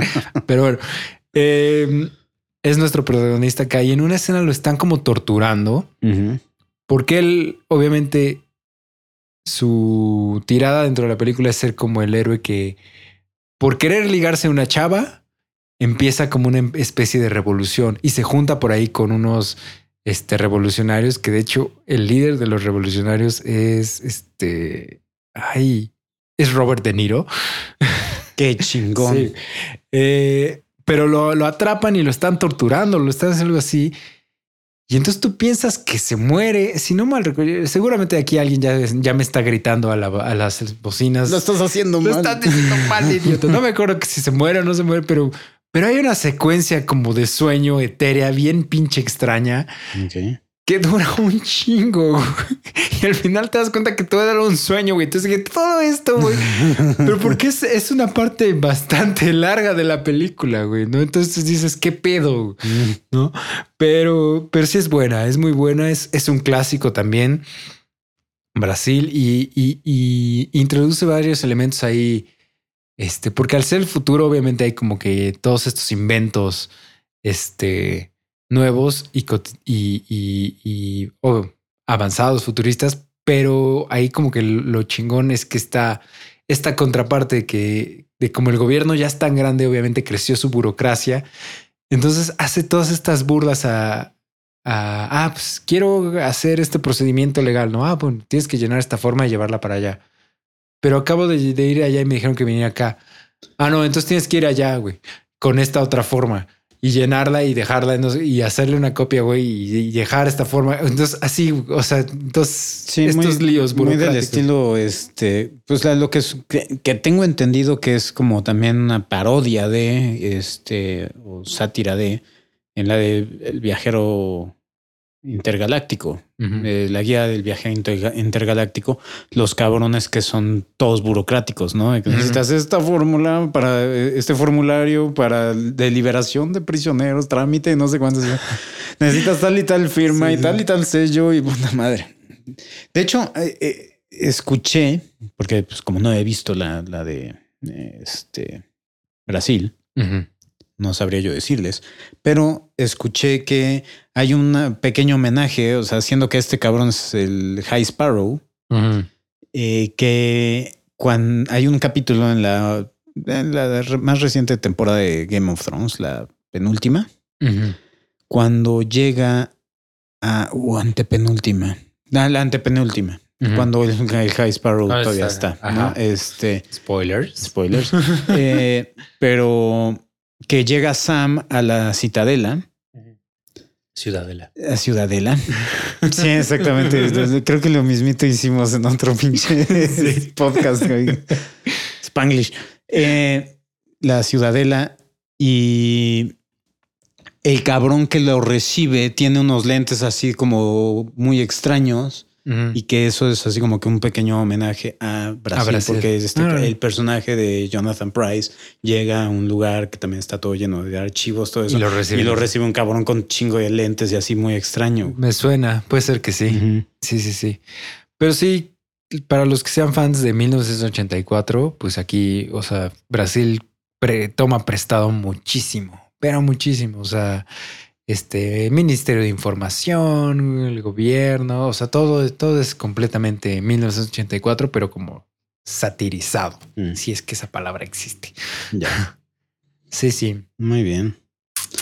Pues ya que estamos hablando de Terry Gilliam, tengo eh, otra, que es también es un, un clásico de clásicos, muchísimo más para niños curiosamente. O sea, eh, entre comillas, yo lo vi de niño. que este, los ladrones del tiempo. Los, los, time bandits. De, Time Bandits. Los bandidos del tiempo. Los bandidos del tiempo. Es que hay, como siempre, 500 millones de traducciones. Si estás en España son los héroes del tiempo. En Latinoamérica me parece que eran los, los ladrones del tiempo. Eh, igual dirigida por Terry Gilliam. Eh, de 1981, el año que yo nací. Órale. Eh, Con Sean Connery. Sí, Sean Connery. John Cleese. Ok, pues ese es de. Sí, son todos. Eh, Michael Palin también estaba ahí. O sea, los, los, los de siempre, ¿no? Sí, sí, sí. Y las canciones son de George Harrison. Sí, eso estoy viendo. Y la, la historia es genial. Un chavo, un niño, es este, añora aventura y este, le gusta mucho leer. Y en su habitación, güey, hay un, un hoyo negro o la entrada a un hoyo negro que, bueno, no es tanto un hoyo negro como tal, sino más bien es un hoyo de viaje en el tiempo. Ajá. Porque existen estos túneles, ¿no? Estos, estos, eh, ¿cómo le podríamos decir? Como hoyos de gusano, este, que hacen que exista, sea posible el viaje en el tiempo, ¿no? Y uno de estos hoyos, una de estas entradas está en la habitación de este cabrón. Y una de esas salen unos, eh, no me acuerdo cuántos enanos son, creo que son siete. ¿Como en eh, Blancanieves? Creo que sí, es como que siente, es como cabalístico, ¿no? Sí. Pero no me acuerdo exactamente la, la cantidad de, sí, no, no, no, no me acuerdo la cantidad de, enanos. son buenos. Y estos cabrones están huyendo de su jefe, que es la entidad suprema o algo así es. Eh, y porque le robaron el mapa de dónde encontrar todos estos hoyos para viajar en el tiempo. Y entonces el niño se termina un- uniendo a ellos para estas aventuras y los cabrones andan viajando por el tiempo y lo que están haciendo es robar artículos históricos valiosos. Entonces van y se topan con Napoleón. Este De nuevo. de nuevo, Napoleón está en todos lados. Eh, está, se topan con Robin Hood, que bueno, no es histórico, pues es fantasía. Hay todo un debate ahí si, si Robin Hood es, es, es real o fantasía, pero continúa. Ok.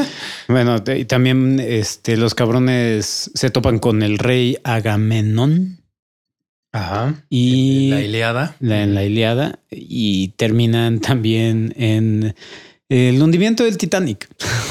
Ok. Entonces está súper divertida. El humor es muy tipo Terry Gilliam, obviamente. El cabrón. Pues, me gusta mucho el humor negro que maneja él. Es un humor mucho más inteligente. Eh, muy inglés, obviamente. claro. Eh, pero sí, no hay mucho más que agregar de esta. Es nada más la quería yo comentar como recomendación. Como, como mención honorífica. Nunca la he visto, la verdad. De- Y de hecho ni sabía de su existencia hasta este momento que ya estoy viendo el artículo en Wikipedia. Porque si me hubieras dicho probablemente no te hubiera creído nada. Y diría que estás de... Estás delirando, güey. estás inventando una película en este momento. Pero yo quiero hablar, o más bien yo quiero que hablemos un poco de Flash Gordon.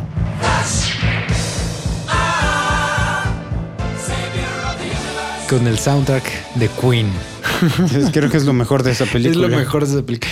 Pero, pero estoy viendo aquí que a, pesar de lo mala o buena que pueda ser, es la, es, es la, es- bueno, es de las películas favoritas, por ejemplo, de Edgar Wright, director de Scott Pilgrim, director de Baby Driver, de Pues sí. la trilogía de Hot Fuzz, Shaun of the Dead y The World's End.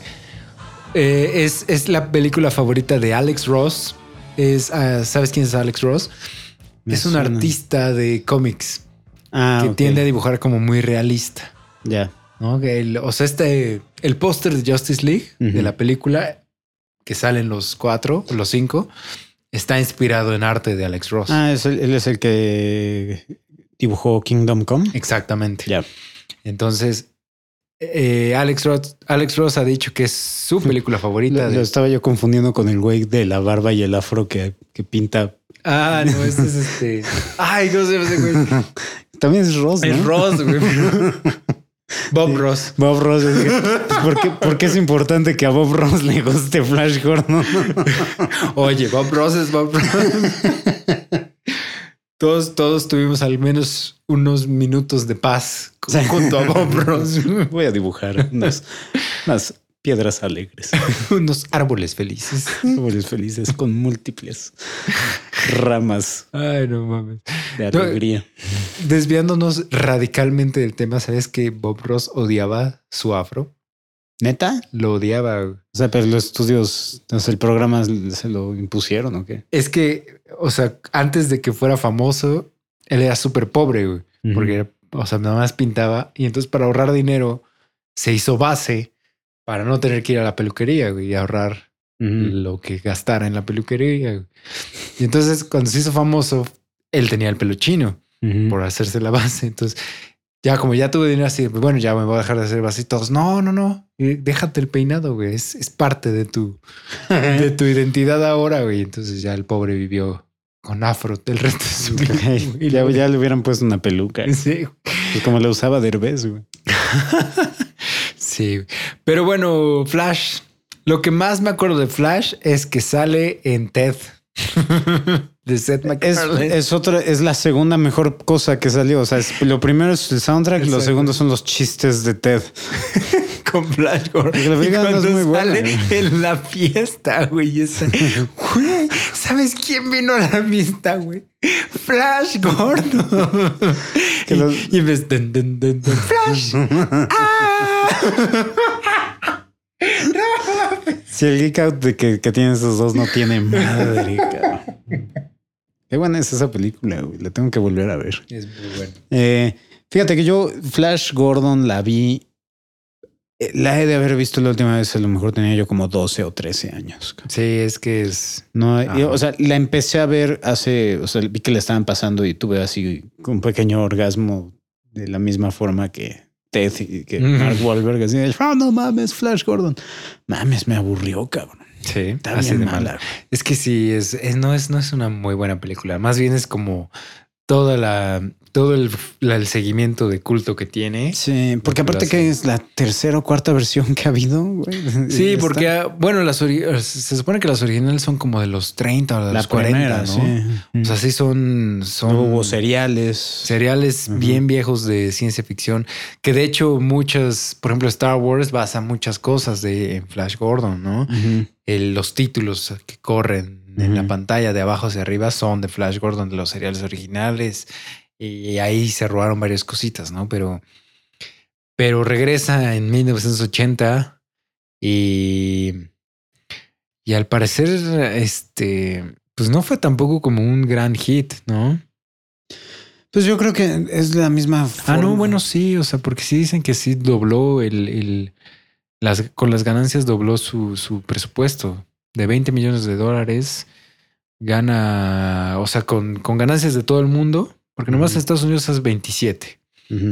y en el Reino Unido hace 14 millones de libras, ¿no? Entonces ya ahí se va, así se fue para arriba. Órale. Sí, no, bien, o sea, tiene cosas interesantes. O sea, me- eh, lo, de lo que más me acuerdo de esta película es del asalto final. O sea, que van en las naves y están yendo hacia el castillo. Y es una imagen súper vaga la que tengo. Obviamente, el niño la amaba. La he de haber visto como tres, cuatro veces de chiquito. Pero te digo, la empecé a ver, vi que estaba mala y dije, no quiero arruinar No quieres arruinar la magia, güey. Sí, porque sí, ¿no?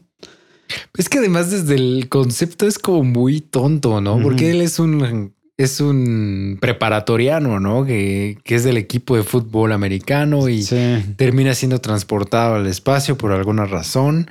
Y es más o menos como la de este, eh, la que platiqué en el capítulo anterior de Last Starfighter, ajá, de que el cabrón que es, es bueno para jugar videojuegos. Ahora eres nuestro líder en la batalla contra el mal.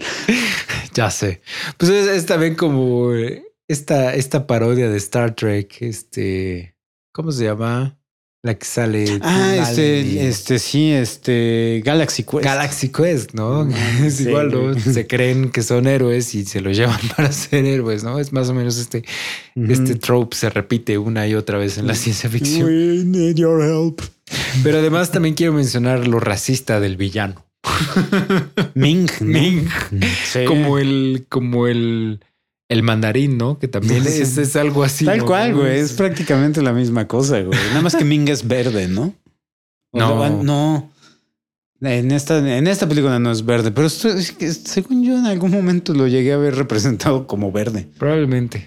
Pero sí, este. No, aquí yo lo veo como un. No, ¿sabes con quién lo estoy confundiendo?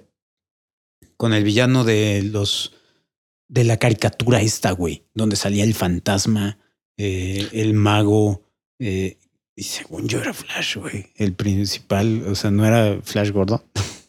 ¿Cuál caricatura, güey? No sé de qué estás hablando. No mames, ¿no te acuerdas de la caricatura del, del fantasma?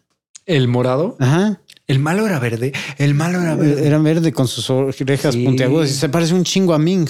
Sí. Es que pues Ming se parece un chingo al mandarín, güey. Creo que Sí. ya es como una, Es un una- estereotipo. El, ahí de- estereotipo racista del villano. de villano oriental, güey. O sea. Defenders of Earth, of the Earth. Ah, no mames. ya sé de qué estás hablando. Güey, pero esto, es muy pinche vintage, güey. Sí, si ves, si pones en las imágenes, el güey eh, en una de esas sale El el, villano. cabrón villano verde, güey, con su madre de metal aquí arriba y su piochita, güey. O sea, Sí, es igualito a. Ming, güey. Es igualito a Ming y es igualito al mandarín. Sí, sí, sí. Sí, entonces creo que ya es como un estereotipo de villano oriental Ya. que hay por ahí, güey. ¿Y, el, ¿Y a poco era Flash Gordon el, el güero? La historia comienza cuando Flash Gor- Gordon y su hijo escapan de Ming. Sí, es, Ah, güey. entonces es Ming. Es Ming, güey. Lo Ya. sabía, cabrón. Mi memoria no podía estar tan jodida, güey. Ya, entonces otra interpretación de Ming. Ajá. Ah, ok. Qué cagado, güey. Sí, el personaje es Flash Gordon, el fantasma, Mandrake, el mal, el mago, Lothar, este Rick Gordon, el Es hijo como de una Flash. especie de Avengers raro. Sí, güey, son los primer, los primeros super amigos. Bueno, seguramente Pero los superamigos son de vinieron antes. güey. Sí, son los Avengers ochenteros. Pero sí, no, qué cagado. No mames, esta caricatura. Seguro sí la vi, güey, pero yo o sea, la sacaste del fondo de mi memoria, güey. Cabrón. Pero bueno, algo más que mencionar de Flash Gordon, además de su excelente soundtrack y de sus inagotables referencias cultural- culturales en otras, en otros medios. en otras franquicias. Sí, no, nada. Excelente. Continuemos entonces. Vas. Sí, ya, ya no me- a mí ya no me quedan muchas opciones. Eh, quiero hacer una mención rápida y porque esta, esta película vale la pena. Eh, es de la misma época, los mismitos, en el mismo rango de años que este Capullo. Cocoon. Eh, pero esta se llama Milagro en la calle 8. Esa no, eh, la vi en varias listas de las mejores películas de sci-fi ochenteras, Mm. pero nunca la he visto. Sí, es bat- este, batteries not included. Este, eh, las baterías no vienen incluidas. Pero es Milagro en la calle 8. Por, Tal cual. traducciones. Eh, Ah, Así le pusieron en español, las baterías no vienen. no, no, no. Es batteries not included. Es en inglés. Ah, en, ya, es- ya. en español es Milagro en la calle 8. Ok. Se siente como ajá, navideña, ¿no? Sí. Eh, Sí, o sea, ¿qué te costaba poner el... las baterías Las no vienen incluidas. punto. Sí. Ok. Pero bueno. La, la historia de esta película es algo hermoso. Es de esos que te hace creer el- la fe de la, la humanidad. No, no tiene nada que ver con la Navidad. Ah, Pero eh, tenemos aquí un, un edificio, unos condominios súper guetos, ujú. súper, súper pobres. Entre ellos viven pues, una pareja de viejitos, muy, muy viejitos. eh, un ex, un ex eh, boxeador eh, que es bastante retraído, casi no habla ni nada. una pareja, o sea, viven varios, ¿no? Dentro del edificio. Pero el edificio están queriendo condenarlo a así destruirlo y quitarles sus casas a todas estas personas porque un cabrón quiere construir, ya sabes, de quiero construir un supermercado, una el, el capitalista. El villano. capitalista, exactamente. Quiero su propiedad. Claro. Entonces, nadie lo quiere vender, ¿no? Este es nuestro hogar. Entonces, existe este conflicto de un lado. Pero por otro lado, llegan unas naves del espacio y empiezan y se, se albergan dentro del edificio. Y son naves, güey. O sea, las naves son, cada una es diferente, pero son naves, o sea, son robóticas, pero tienen hijos. O sea, hay una parte en la que una de las naves está dando a luz y bota así los cascaroncitos y son robotcitos naves, güey. O sea, es una, es un, es una raza de naves, Es como- robots. ajá, es como los Transformers, básicamente, Ajá, ¿no? ok. Este, no sé cómo se reproduzcan los robots, los Transformers, pero estos, estos sí dan a luz. Eh, y es, obviamente, esta película no es, eh, no es de terror, no es de suspenso, no es un thriller, no es nada que ver así de que ciencia ficción, extraterrestres, monstruos, nada. Esto es un drama. Eh, y es un drama súper bonito porque ves cómo empiezan a, las naves a convivir con los inquilinos del de. Bueno, más, más que nada se empiezan a llevar con, un- con dos personas, una vieji- la viejita y el exboxeador. Ujú. Y es algo increíble porque obviamente los, los, los ejecutivos malvados quieren este, sabotear el edificio, ¿no? Y quieren quemarlo. Entonces, para, para hacer que, vamos a matar a estas personas y poder ya tomar el control del edificio, ¿no? Y poder derrumbarlo. Entonces, hay varias cosillas ahí que, que se llevan a cabo. Hay unos robots que, se- o sea, una de las naves, porque literal son naves, no tienen patas ni nada. Bueno, los bebitos sí, a uno que, que acaba de nacer así, le salen las patitas y empiezan a, a avanzar. Ajá. Está muy cabrón, güey. Está muy cabrón. Yo lo veía, güey. Esta película la veía con mi mamá, güey, cuando tenía yo a lo mejor como 5 o 6 años. Ajá. Y la vi múltiples veces. Eran mis películas favoritas. Es así. Siempre que, pien- que pienso en esta película es en automático ver, o sea, ver, recordar cuando la veía yo con mi mamá de chiquito. ¿no? Es era cuando mi mamá me estaba inyectando el amor al cine. Entonces esta película está, sí, se alberga en un lugar muy bonito en mi corazón y se la recomiendo muchísimo. Ya. Jamás en la vida había escuchado hablar de esta película, güey. Jamás en la vida. Ahí la tengo. güey. Sí. Sí, la tengo. Y estoy viendo aquí que es el debut de guionista de Brad Bird, Órale. Sí, Ah. sabía yo que algo eh, El mágico gran- estaba ahí detrás. el gran héroe de, de Disney y Pixar, güey. No, entonces sí es, es la primera película que él es es parte del equipo de guionistas, porque son tres guionistas Mm. y él y él es uno de ellos. Cuatro, cuatro guionistas. Eh, sí, Sí, sí, sí. vale la pena. Súper ochentera, pero. Y el productor es, eh, bueno, productor ejecutivo es Steven Spielberg. Entonces ahí tiene como varia magia inyectada. Sí, tiene, güey, se siente todo el feeling de este tipo IT, de encuentros cercanos, todo eso. Ya. Era cuando, cuando Spielberg estaba así súper clavado con todo este rollo de la ciencia ficción, extraterrestres. Ya. Excelente. Pues bueno, yo ya, a mí se me están acabando las películas, pero hay una que, que acabas de mencionar ahorita, Cocoon, Capullo de 1985. Esta película eh, tengo vagos recuerdos de ella porque nunca, no, creo que nunca la he visto completa. La he visto por partes, pero siempre la he- siempre que la haga o siempre que la vi fue había sido en Canal 5, güey, igual en estas tardes de trilogías de películas. Ya. Y estoy viendo hasta ahorita que es de Ron Howard, este igual de nuevo música de James Horner y y tengo como recuerdos bien. Recuérdame de qué se trataba, porque yo me acuerdo que, que obviamente como el título dice capullo, había unos capullos extraterrestres Sí, que los meten en una alberca, o sea, Ajá, una que los meten en alberca, una de- alberca de, y unas- daban como- de un asilo de ancianos, me Ajá, parece. y que a los ancianos como lo que los re- rejuvenecía, ¿no? Sí, De- todos los viejitos se empiezan a ir de pedos, güey. O sea, vamos a ir a, Ajá. a- a bailar toda la noche y te la chingada. Y existe, está el viejito que, que se niegan a, a nadar. Esto no es natural. Y es, pero ve que se están agarrando el, este, el ritmo Su súper segundo chingón. aire. Sí, güey. Sí, Y- sí, sí. De hecho, los dos viejitos principales, o sea, la pareja de viejitos principales son los mismitos que salen en esta película de que acabo de hablar yo. En la de Ah. en la de baterías no incluidas. Sí, güey. Órale. Sí, la, la pareja principal son los dos principales en esta. O sea, ven- venían ya Sí, ya era así como que, ajá, era como, como Joaquín Pardavé y este, y la, ay, ¿cómo se llamaba la, la otra gordita? Este, la viejita gordita que siempre salía como esposa de, de Pardavé. No me acuerdo, güey. Ay, Perdóname. cabrón, no mames. Sarita García. No tengo ni idea de quién estás hablando. güey. No mames.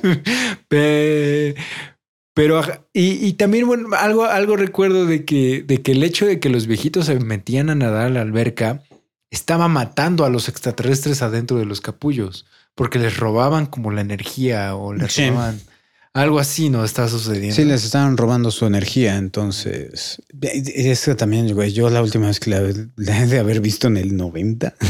Es que está muy Tenía cabrón. yo como 10 años. Sí, no, no, no, no me acuerdo mucho de esta película. Sé, sé que, sé cómo, me acuerdo cómo termina. Sí, que, que se van, ¿no? Se Sí, llega, la, llega la nave de los extraterrestres y se lleva a los capullos. Sí.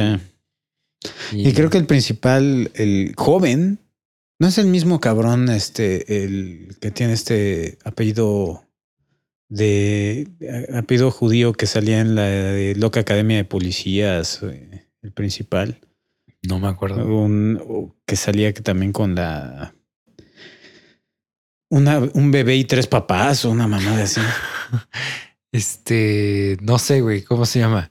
Gutenberg. Ajá, Steve, Steve Gutenberg. Ajá. Ya. No sé, güey. Esta película está, está bien borrada en mi memoria. O sea, te, te digo, me acuerdo de ciertas escenitas.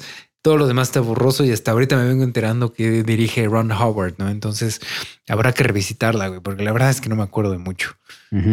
Y también es una novela de David Saperstein o Saperstein, o no sé cómo se diga.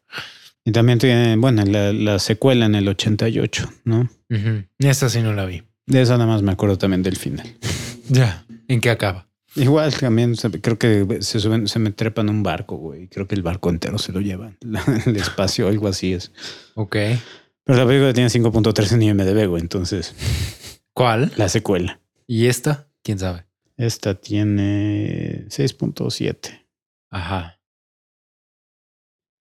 Yo le puse un muy ecuánime 7. Estoy, estoy viendo cómo empieza, güey.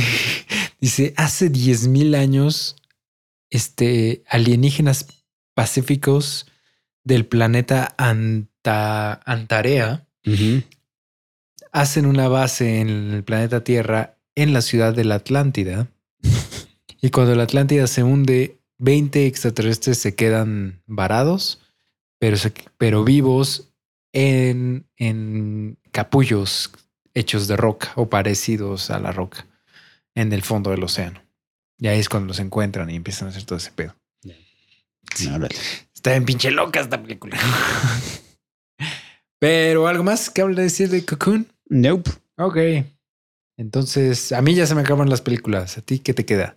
Eh, pues entonces me aviento un flash. Yo tengo. eh, puedo hablar de tres películas más, nada más. Bueno, eh, está cortocircuito, que es malérrima, Ni idea. ¿Cuál es, Es- esa? de un robot de Johnny 8. No es el. Ah, no. Bueno, Creo que es. Johnny 8, no me acuerdo. Es que has, has visto esta escena, pero creo que no tiene nada que ver con esa película que estás mencionando. Esta escena que ya se hizo un meme, este, de un niño que está en silla de ruedas y va cayendo por un, como por una barranca, así va en bajada y va gritando auxilio, auxilio y, y sale volando. Sale volando por un precipicio y ya obviamente se ve que el niño ya es un muñeco. no, o sea, se ve el muñeco y la silla de ruedas y caen en el lago y se levanta un extraterrestre Ajá. y ve a la cámara así como, ¿what? y ya, es, es, una película, pero no sé. No, no, no, no tengo No. ni, ni siquiera he visto ese meme, güey. Te lo voy a enseñar ahorita que Ahorita me enseñas. No, no, no. Este es Jo- Johnny 5, me parece. Es, es un robot. Es un robot que nada, nada más tiene los dos, los dos cilindros de ojos. Pon Johnny Ajá. 5. Ok. Este. Y es un, o sea, son varios robots, pero este robot se vuelve autocon. No sé cómo cómo se vuelve Toma conciencia de sí mismo. Ajá. Y Ya, sí, el robot sí lo he visto. Ok. Ajá. Es mala con ganas esta película. Nada más quería yo mencionarla, pero es un clásico. De hecho, a raíz de esta película es que viene el chiste en Friends de cuando Joey está tratando de hacer una serie que es Mac and Cheese. y, el güey, es cierto. y el güey está trabajando con un puto robot, güey. Entonces, pues, de ahí viene la, la- la parodia de ese chiste. Ya. Y bueno, está cortocircuito, eh, está eh, The Raid, que es, eh, no sé cómo se, se cómo le pusieron en, en español, pero es W-R-A-I-T-H, Raid, W. E- R-A-I-T-H. Es con, es con como el Sheen. espectro, ¿no? Algo Ah, así. el espectro, una mamada así le han de haber puesto. A ver, vamos a ver qué dice ahí en MDB. Ajá. Eh, es con Charlie Sheen y es básicamente la misma historia que el cuervo. Tal cual la misma historia que el cuervo. A este cabrón se muere y el güey regresa en forma de espectro, pero con su coche de último, así es, todo futurista. Ay, Dios mío. Y él empieza a matar a toda una pandilla de cabrones que están este, queriendo hacer daño hacia la comunidad en la que él vivía. Y entonces los empieza a matar retándolos a carreras en la carretera. Ok. Y, y la forma en la que los mata está bien chida, güey, porque el cabrón así está en las.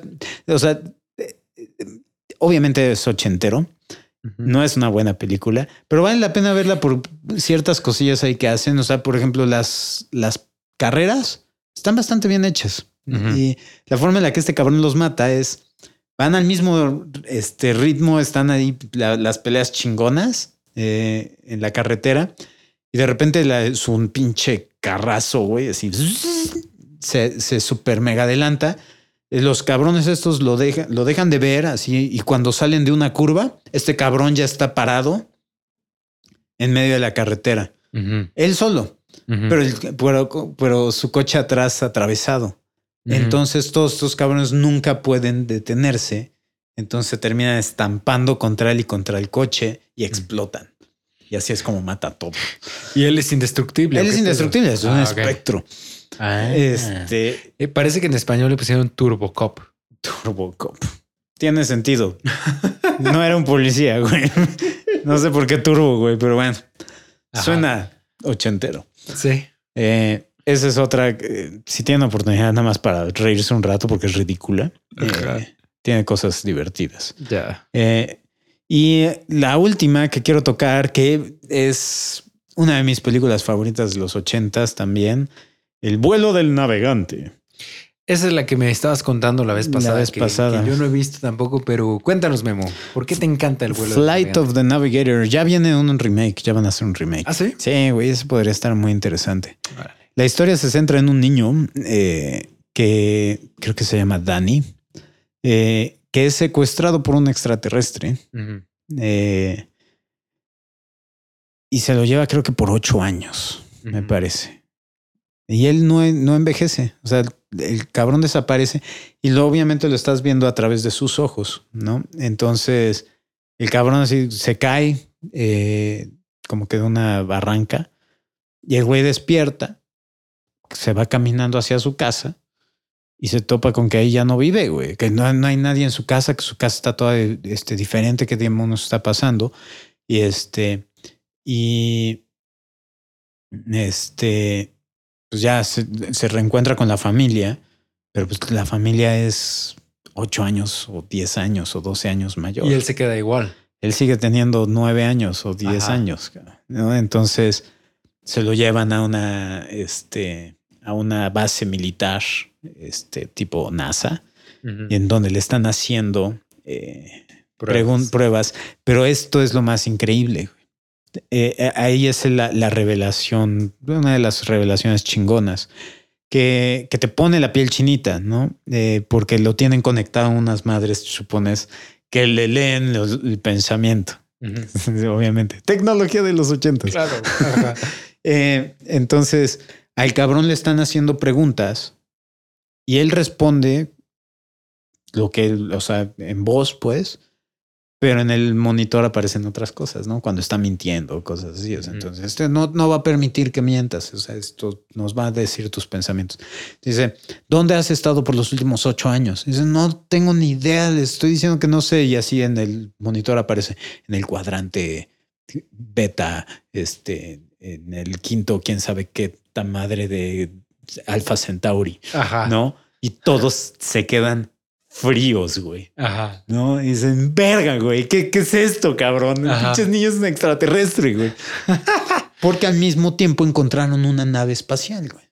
¿No? Que es esta nave clásica, es que parece un huevo este plateado. Un, un, este Como una, como una un nuez. disco volador. Ajá. Ajá. No, es que no es un disco, es como más, más bien parece como una nuez. Ah, ok. Ajá. eh, que se convierte en una madre súper picuda, súper chingona, porque eventualmente el niño trata de escapar y este y se, se trepa a la nave para encontrar respuestas, ¿no? Y adentro de la nave sale, hay un robot. ¿no? Que es que la voz la presta Pee Wee Herman. Pee Wee Herman. Ajá. Eh, oh, y este eh, y es la neta, pero ahí es donde empieza la, la- la- la aventura, el cabrón tratando de llegar a su casa, ¿no? A ver a sus papás. Eh, entonces están viajando a través de, toda, de todos los Estados Unidos volando y entonces hay partes así como que el cabrón se tiene que detener, bajar de su nave, pedir indicaciones hacia dónde está Montana o no sé dónde están. Y así, voy así nada más viendo la pinche nave así, sí, es por allá. Ok, gracias. bye. se a trepar. No mames, una cosa. ah, Neta, esta película es muy buena, muy, muy buena. Lo peor probablemente que tenga la película es la actuación del niño. O sea, en esos momentos los estándares no eran altos, güey, para la Para los niños actores. Sí, no. Ajá. Eh, y tengo entendido, me, me, me dijiste, ¿no? Que ese cabrón lo acaban de meter al bote por asaltar un banco. güey. Ah, es lo que estaba viendo cuando estábamos, cuando me estabas contando de, de la película. Este decidí googlear al, al, al este El actor principal. al protagonista que se llama Joey Kramer.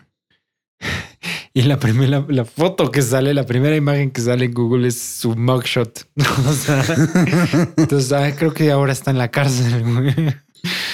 Que, Entonces, sí. que robó un banco con una peluca. Sí, sí, sí. Ay, ay, ay, niños actores de Nunca, los nunca ochentas. den a sus hijos a Hollywood. No, ni menos en los ochentas. Nada bueno puede salir de Ya. Sí. Pero estoy muy emocionado de que, de que venga el remake de esta. Siento que esta sí se puede beneficiar. Y parece que también sale Sarah Jessica Parker Sí, él- ella es la enfermera que está cuidando de él en las instalaciones gubernamentales. De hecho, Mm. es la que lo ayuda más o menos a, a escapar. escapar. Órale. Muy bien. Está súper chida, güey. Ya me dieron ganas de verla, güey. Sí, se, se ve, o sea, la portada, perdón, el, el póster, porque además es de Disney, ¿no? Sí, es de Disney. El póster se ve como clásico póster ochentero, o sea, de clásico póster de película ochentero. Entonces sí se ve como atractivo. Sí, es pintado, ¿no? Es, Ajá, es sí, de sí, arte. Exactamente. Pero bueno, algo más que agregar, Memo. ¿Alguna otra película que quieras mencionar por ahí? Pues no, güey. Creo que que- no nos falta ninguna, ¿va? No, yo ya sí dije todas las que tenía en mi lista. Planeadas. Si se nos fue alguna, es porque o no la vimos o no dimos con ella. Porque O aparte no me interesó. La, la forma en la que encontraba yo con esta, o sea, las listas y hacía yo las listas era con IMDB, güey, pero ya quitaron esa pinche modalidad, güey. IMDB me lo han cambiado un chingo, güey. Ay, nomás pon en Google mejores películas de sci-fi de los 80 y te salen 20 Es páginas. que yo los ponía ya las por género y por año, güey. Entonces no se me escapaba una, cabrón. Ya. Pero ahorita sí, güey. Ya estoy casi seguro que se nos fue alguna y nos lo van a gritar en los comentarios. Pues para eso son los comentarios. Si se nos fue alguna que, que ustedes consideran que era clásico de ciencia ficción de los 80 y no mencionamos, pues pónganla por ahí ya que estamos en YouTube y en iTunes y en todos lados ya pueden dejar comentarios. Entonces ahí, como dice Memento en la chingadera de abajo. Eh, pero bueno, vamos a ir despidiendo ya este podcast. Va un poquito menos que los anteriores, pero bueno, ya terminamos al menos con los 80. Nos veremos entonces el próximo domingo para empezar con los 90, no sé cuántas A la madre, eso vamos a necesitar como cinco, güey. Ajá, episodios. ¿Cuántos episodios haremos? Pero serán varios. Yo ya tengo pensadas algunas. Vamos despidiéndonos. Yo soy JP. Memo, tus redes sociales, ¿dónde encuentra gente? Bueno, ya saben, ahí en Memento del Cine en YouTube, eh, también en Instagram y en Facebook y en Memento G en Twitter. Perfecto. Igual a mí en Twitter como arroba Johnny Colors. El podcast, eh, recuerden que lo pueden escuchar en Shout Engine, iVoox, iTunes y ahora en YouTube. Déjenos un like, déjenos un comentario, suscríbanse y, y- El rating también. den- denos rating en iTunes. Si creen que nos merecemos cinco estrellas, pues pónganos cinco estrellas. Sí, lo merecemos, no se hagan pendejos. Y bueno, el- el- el- la producción del podcast está a cargo de Mi Clan Studio, que también tiene su página de YouTube. Estoy subiendo videos ahí cada semana, al menos intento subir uno cada semana. Eh, Vayan y vean el que hizo este el diseño de sonido el del diseño de Slave One. sonido del Slave One no tiene madre. Está chingón, quedó chido. Ahí está para presumirlo. Y pues entonces nos veremos el próximo domingo. Muchas gracias por escucharnos. Y no se olviden de ser increíbles. increíbles.